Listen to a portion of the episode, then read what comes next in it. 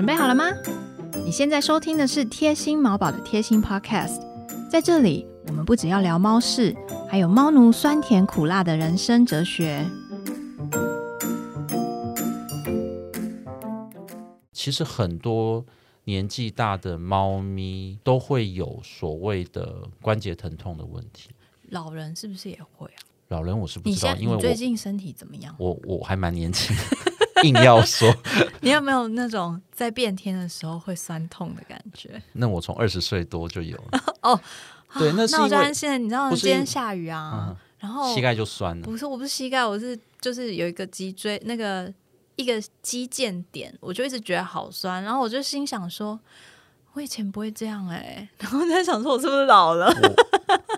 我最常有猫咪的这些老化的反应是疼痛反应。对，我我刚好想要讲一个，就是娜娜最一开始被我发现疼痛反应，除了她走路怪怪的以外呢，她出现一个很奇怪的动作，就是她坐着的时候，她会把两脚伸直，嗯嗯嗯嗯就很像体操选手嗯，在做马鞍的那个动作。我正要讲，动作改变是我们会看到的很重要的关键。嗯，在那之前，通常都是情绪的改变。对，情绪就是我摸它的时候，我只要摸到那个部位，它就生气。好，根据研究，其实有差不多四成多吧，我印象中这个数字好像是四成多，还是五成多，在猫咪有关节疼痛的时候啊，X 光片是照不出来的，所以我又少了一个收入了。也就是说，当我 X 光可以照得出来之后，它已经疼痛一阵子了。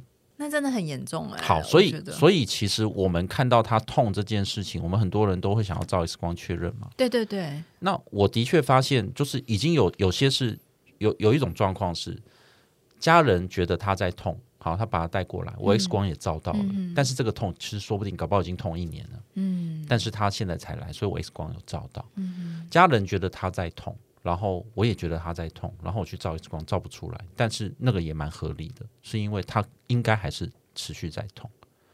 那还有另外一种是家人觉得他在痛，但我不觉得他是痛，就是他只是纯粹看你不爽。有一有一种有一种冷是妈妈觉得你要冷的那种冷，对，对，那那是另当别论。可是我们在讲的是中间的是，他真的在痛，兽医师也觉得痛，家长也觉得痛，但是有的时候 X 光片是照不出来的。我想要提一个，就是我不知道呃金医师对猫咪的研究，不知道猫也会不会这样子。因为当我在很痛的时候，我也有去检查，医生有照 X 光，我的脊椎好的不得了，很直，嗯所以我身体没有任何的问题，但是我就是觉得疼痛。猫咪是不是也会有类似这样子的状况？所以刚刚讲到的日常生活的一些动作跟姿势的改变，嗯哼。我觉得这个是一个很重要的关键。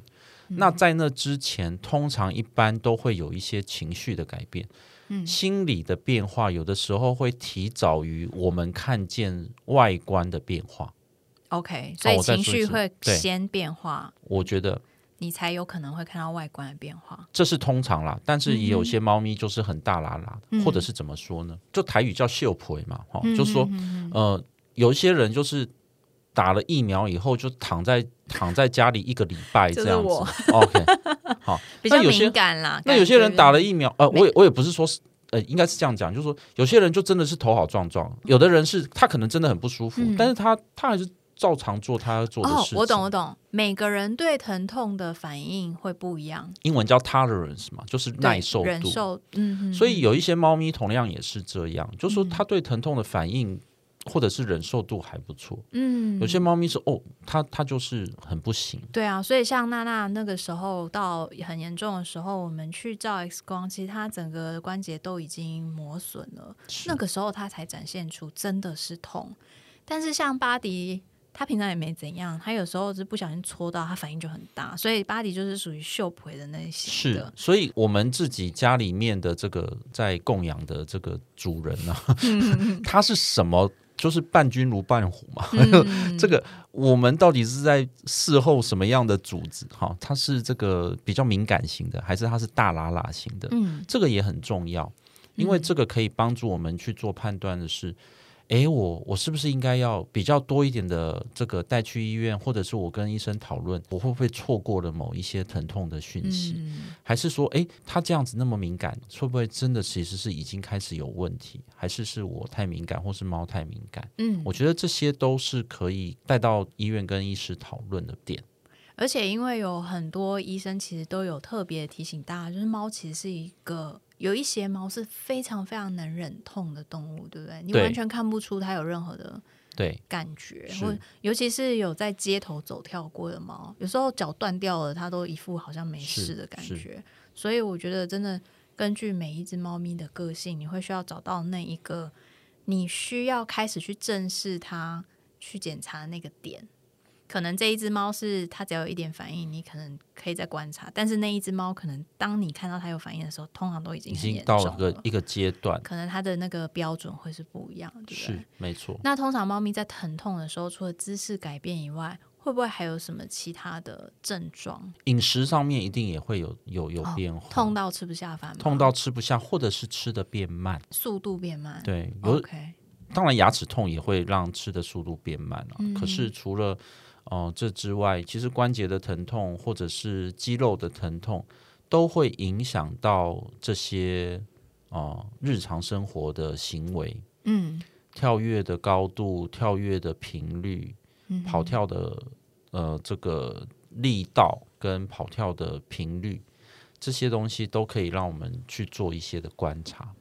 最近好像去年还前年有一个很有名的一张表，是猫咪的脸部表情跟疼痛的指标的评估表。嗯医生有看过吗？有有有，那个表格啊，金是会推荐大家用那样子的表格去评估今天猫咪在休息的时候，或者它心情不好的时候，我们去看那个表格，你觉得准确吗？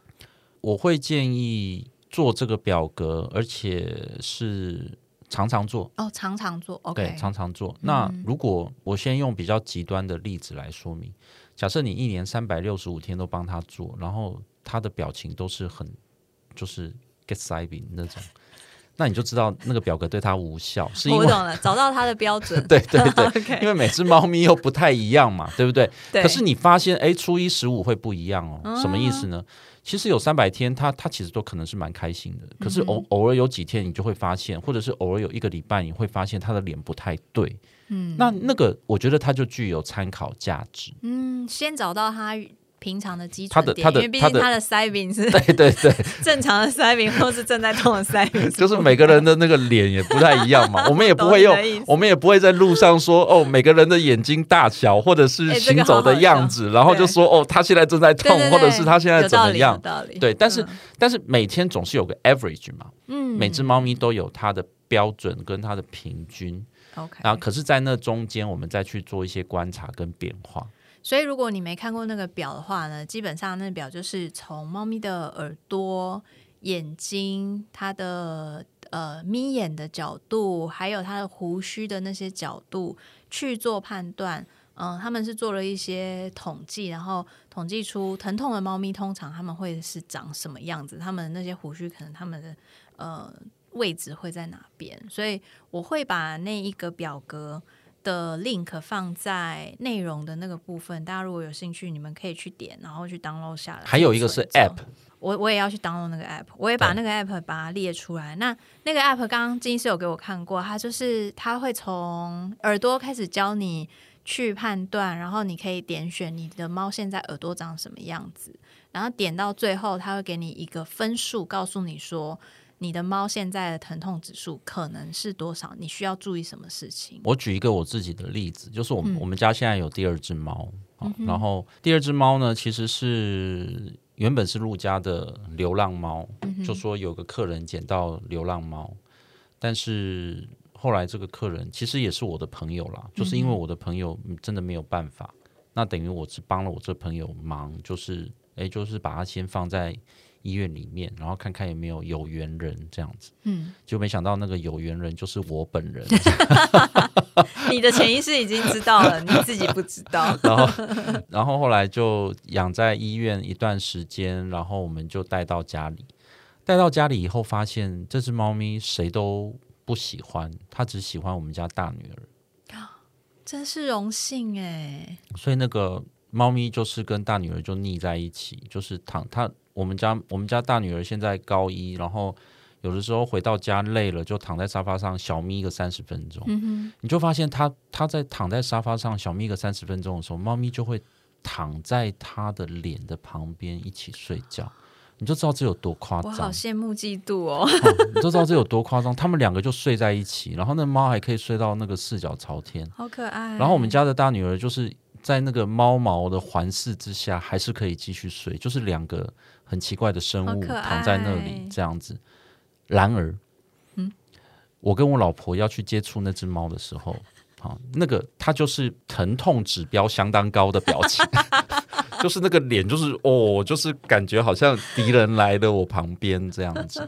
好，所以这就是我刚刚刚可能吉儿在讲这件事情的时候，我觉得我们我们在注意要看的时候也是这样，就说嗯主要照顾者或者是家人的不同，可能也会，我们就很容易可以观察得到猫咪的面部表情的改变。猫真的很可爱哎，很多人都说猫没有表情，没有其实猫的表情超多。它在鄙视你的时候，那个表情生动的。对，所以呃，当我们看到哦，我们我们会看到那个表格，我们会看到那个图案，嗯哼我们会看到它好像在疼痛，，OK，但是其实其实不是他在疼痛啦。对啊，嗯是他其实只是不喜欢你而已，好、就是我们的心，哪一个比较其实是我们其实是我们 心痛，对你看到那个是我们的心痛，而不是他的疼痛。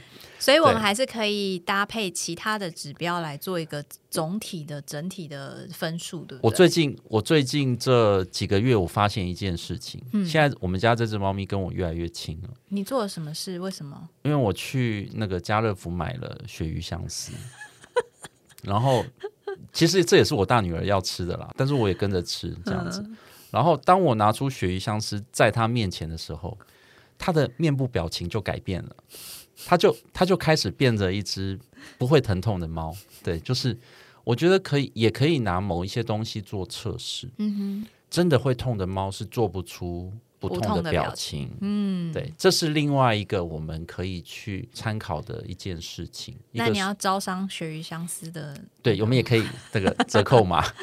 对，但是然后我们家大女儿说，叫我不要一直偷吃他的鳕鱼香吃，就说 你要是一直吃，到时候我不会带你去洗肾这样子。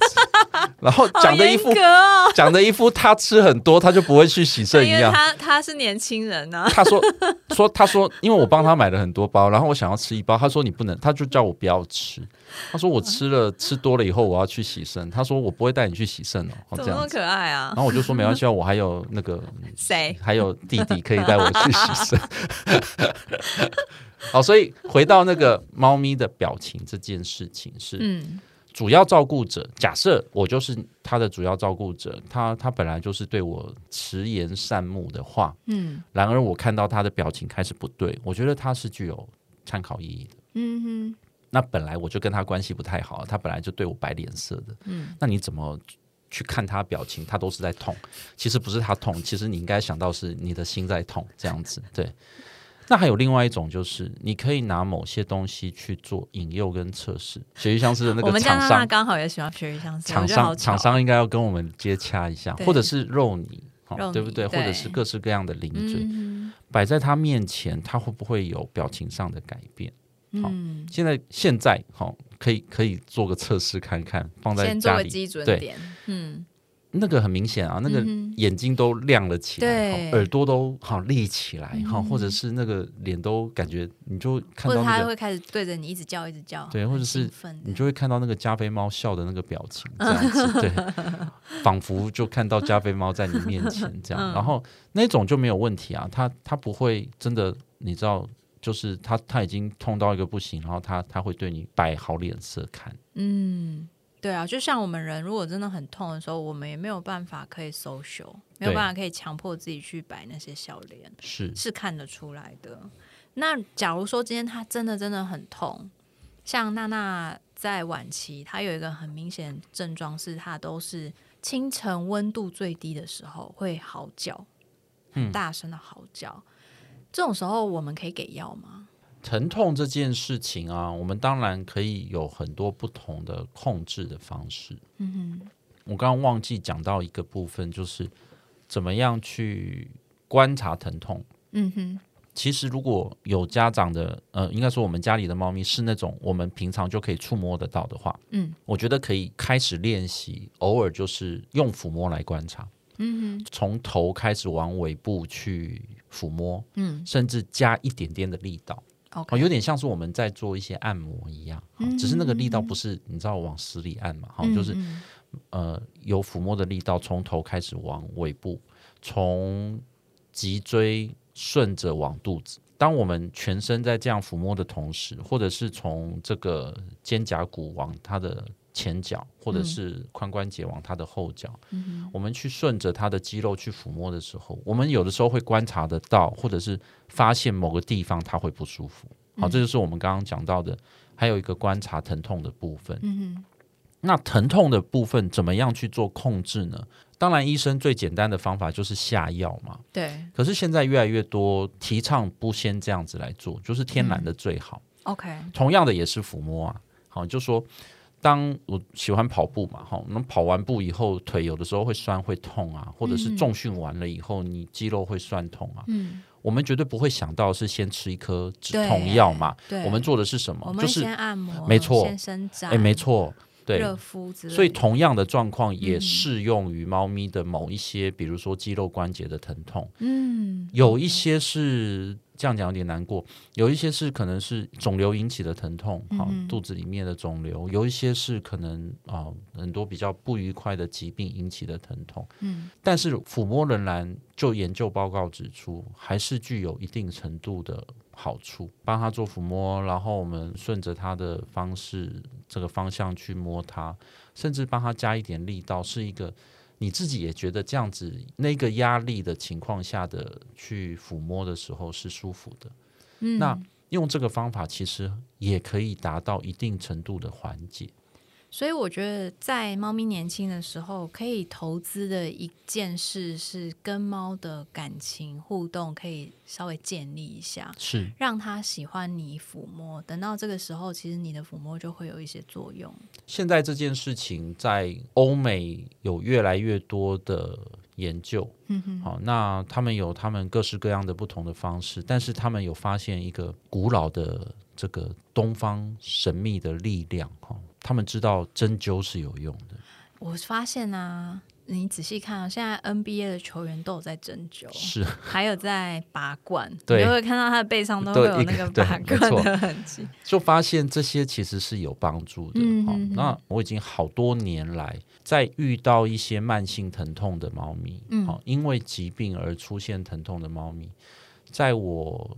给药之前，或者是其实同时给药的时候，我都一定会提到我们有一个选项叫针灸。嗯，所以可以可以考虑针灸，绝对可以针灸，对不对？我们之前有一位医师会，可是他现在被挖角了，所以 对，所以就现在又对，现在又没有，没关系，就是因为我们家邻居，就是我们陆家的隔壁的医院是有中兽医师，就是也很近。OK，所以我们我通常都会介绍。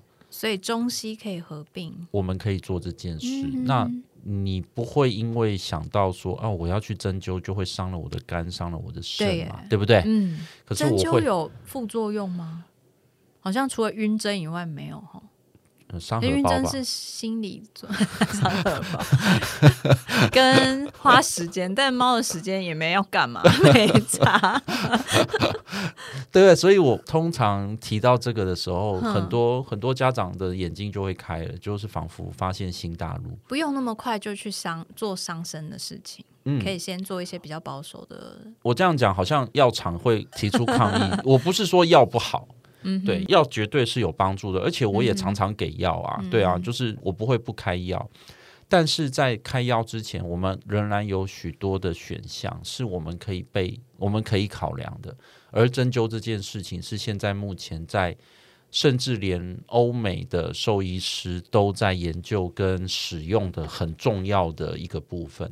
嗯，我最近在上一些网络上的课程，甚至也有一些美国的兽医师，嗯哼，他就说他只做针灸，然后我就觉得很荒谬，就是一个老美，一个大白人懂这样比我们多。然后他说那个那个什么环跳，他用英文讲，你就你可以想象那个，办公室又有十八铜猫，我心里想说你你知不知道你在讲什么？这样子？对，那同时他们也讲到所谓的推拿，哦，猫咪有推拿吗？有有啊，就是这一些东西太可爱了吧！可是这些东西都是都是我们可以使用的工具。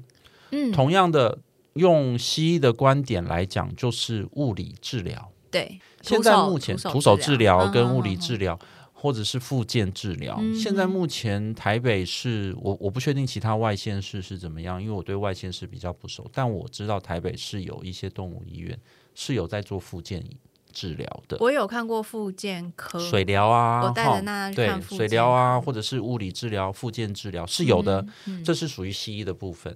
那也有中医的部分啊，中医的部分我刚刚讲到的就是针灸嘛，哈，嗯。推拿嘛，哈，嗯。这些东西都是在药物治疗以外的，或者是我觉得甚至可以是优先考量的部分。嗯哼哼，所以如果猫咪有疼痛，我们可以先分成，在给药之前，我们可以先试试看这些比较温和的治疗方式，针灸啊、推拿、物理治疗、复健等等的。对，水疗其实也是一个方式。猫很难，狗啦，狗比较多，但是也有很像狗的猫。我常常看到有一个英国的超级兽医，他是在帮猫咪做那个髋关节置换，OK，然后做完了以后啊，他们都会有水疗。那个猫的脸都好好笑，就是一副等我上岸你就死定了，然后他真的很认真在那边水疗，我觉得好可爱。可是现在台湾，哎、台北也是有水疗，我记得有印象中好像有。猫咪可不可以做，我就不太确定，还是要看你的猫可以承受的程度。然后如果真的说，那个你在嗯做水疗的时候，不要去拿那个疼痛量表去看，因为它可能不是痛。那个是仇恨量表。所以，如果真的还是不够的话，这个时候我们就可能需要跟医生讨论一个计划，是疼痛管理的计划，因为是它是老化，对它可能不会好起来。我们会需要帮助他，在不破坏他的生活品质的前提之下，让他更舒服的面对他的老年，对不对？对，但是这个时候我们讨论到的就是药物的控制，嗯哼主要就是药物的控制跟药物的选项，哼，嗯好、哼，还有止痛的层级剂量，剂量。这样子说好了，举人的例子来说，就是今天我打完这个疫苗以后引起的全身发炎跟疼痛，我们那时候就很流行啊，就是先吃一颗普拿疼，然后去打疫苗嘛。对如果啊，然后我们打完针以后，可能再多吃多喝开水，然后多多吃几颗止痛药就结束。嗯但我们不会打完疫苗以后就说哦，我觉得我会很痛，我来弄个吗啡好了。对啊，因为层级不需要到贴个吗啡贴，片好了。夸张。对，所以药物也是有分这个等级的。嗯哼，好，我们我们有这个控制发炎引起的疼痛的药物，嗯我们当然也有一些只是舒缓或者是让神经系统比较安定的药物，它也不至于到非常非常副作用不会到很大，嗯。但是其实也可以做一般性的控制疼痛。嗯那嗯，大部分我们在使用所谓的止痛药，都是这个药物的种类名称叫做非类固醇类的消炎止痛药。嗯举例来说，人在吃的非类固醇类的消炎止痛药，最有名的药就叫普拿疼。嗯哼，当然，我们都知道猫咪不能吃普拿疼，对，但是猫咪有可以吃的非类固醇类的消炎止痛药。嗯哼，这一种药物它也是有分不同种类。那猫咪有它可以适合吃的，或者是适合打针的这样的药。嗯然而，我们会知道有一个很重要的副作用，就是会影响到它们的肾脏。哼，哦，就是药物最最大的烦恼点，就是猫科动物对肾脏的负担是是很明显的。嗯所以在我们使用一些这样的药物的时候，通常我们会先评估看看它肾脏功能如何。在使用的时候，我们会注意剂量，然后在使用的时候，我们会注意它使用的期间。使用的长度、吃的时间是不是？对于慢性疼痛的猫咪，可能是骨关节的疼痛，我通常都会建议不要依赖止痛药，嗯到非常非常不舒服的时候再用。可是绝大多数的情况，可能在十三岁、十五岁甚至十八岁的猫咪身上，我看到的慢性疼痛、关节疼痛、肿瘤引起的疼痛，大部分这样的猫咪都会伴随着它的肾指数的些微的高。对啊，那我们那时候就很天人交战啊。嗯，天人交战的点就是，哦，我到底要不要给？给了以后会不会又对它造成什么太大的负担？嗯哼，那美国有针对这部分去做了一项统计跟研究，发现一次性的给药或者是短期内的给药，这个所谓短期可能是一周、两周，甚至应该说再放宽一点点好了，就是一个月内的给药。嗯，其实对于肾脏的功能的影响并没有显著的差别，嗯哼，但是给到三个月、六个月就有很明显的差别。每天给的话呃，甚至是不定期的给，给很长的时间的话，那那个每天大概不可能啦。每天大概猫咪只要每天给给个两周，大概肾脏就爆掉了。可是如果呃时不时的给这样子的状况下，我们会看到的情况会是这样。那怎么办啊所以替代药物就很重要。？OK，呃，那或者是替代治疗就很重要，所以我，我们还是回到那个针灸的部分，就是、嗯这些东西其实都还是会有帮助。那呃，如果真的呃消炎止痛药的效果开始出现控制不住的疼痛的时候，嗯，这时候我们就会开始考虑给一些吗啡类的药，嗯。啊，有这个类吗啡的止痛药到真正的吗啡的止痛药，这些东西其实目前大多数的动物医院应该都有具备这样子的药物，嗯哼。都可以使用这样的药物。所以你可以跟医生讨论，根据你的猫的状况去做这些计划。那可能在计划过程当中会需要一直调整，因为会猫咪好像对药物的反应都不也都不一样，像娜娜吃，她到后期也是有吃类吗啡，对。类吗啡吃了以后，她就像一个外星猫嗯一样，嗯。它整个人都不一样。对，会 会然后会。会乱叫啊，会会吃猫砂什么的，所以也不适合。所以很多时候我们就是真的是且战且走、哎，就是对于这些药物的反应，我觉得都要更多的跟自己的兽医师沟通。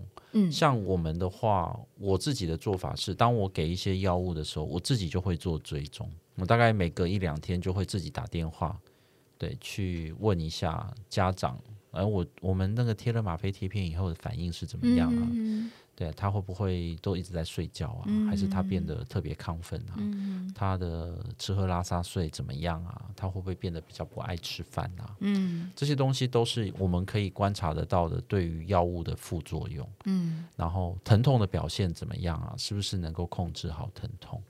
那这些事情其实我们都有很多很好的治疗方案。我们也有所谓的吗啡贴片，它就有点像是人的这种沙龙巴斯嘛，就贴在上面。巴迪有贴过，贴片贴上去，它可以维持七十二小时。嗯哼哼，所以现在像在陆家有许许多多的慢性疼痛的猫咪，甚至其实最常见的倒不是骨关节的疼痛，而是肿瘤的疼痛。那哦，肿瘤引起的疼痛却嗯评估过后不适合开刀。那在这种情况之下，我们怎么样去呃维持一个良好的生活品质，嗯哼，也就是控制疼痛？嗯，那贴片就变得很重要。